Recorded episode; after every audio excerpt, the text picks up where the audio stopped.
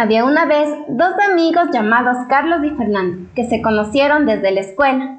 Desde pequeños iban juntos a todas partes. Les encantaba salir a pescar, jugar al escondite y observar los insectos.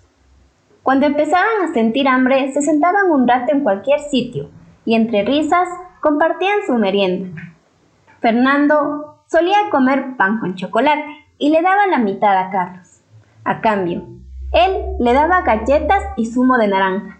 Jamás se peleaba. Fernando se sentía muy feliz de tener un amigo como Carlos, ya que él era único hijo y siempre soñó con tener un hermano con quien compartir todo. Siempre que salían de la escuela iban a casa de Carlos para hacer la tarea juntos, ya que los padres de Fernando trabajaban todo el día hasta la noche y cuando salían del trabajo iban a ver a su hijo a casa de Carlos. Un día, mientras iban a casa de Carlos, escucharon el sonido de una guitarra, una melodía algo triste, pero que se cantaba con una gran pasión. Era el padre de Carlos, que estaba escuchando uno de los discos de su colección de música. Fernando no sabía quién era el que cantaba, pero Carlos le dijo, Es Julio Jaramillo, uno de los grandes exponentes de la música ecuatoriana de su época. Fernando no le dio mucha importancia, ya que era un estilo de música que no había escuchado nunca. Pero poco a poco se dio cuenta que Carlos le daba más importancia a este tipo de música.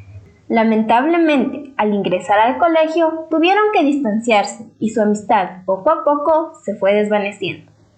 Pero Fernando nunca olvidó los buenos momentos que pasó con su mejor amigo durante la infancia.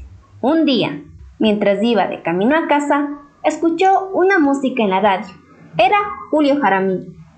Fernando entonces recordó que a Carlos le gustaba ese estilo de música, tanto que poco a poco empezó a escuchar mucho más de la música rocolera.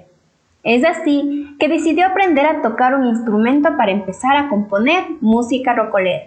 Gracias a esto, Fernando volvió a sentirse muy feliz, recordando los mejores momentos de su infancia y plasmándolos en su música.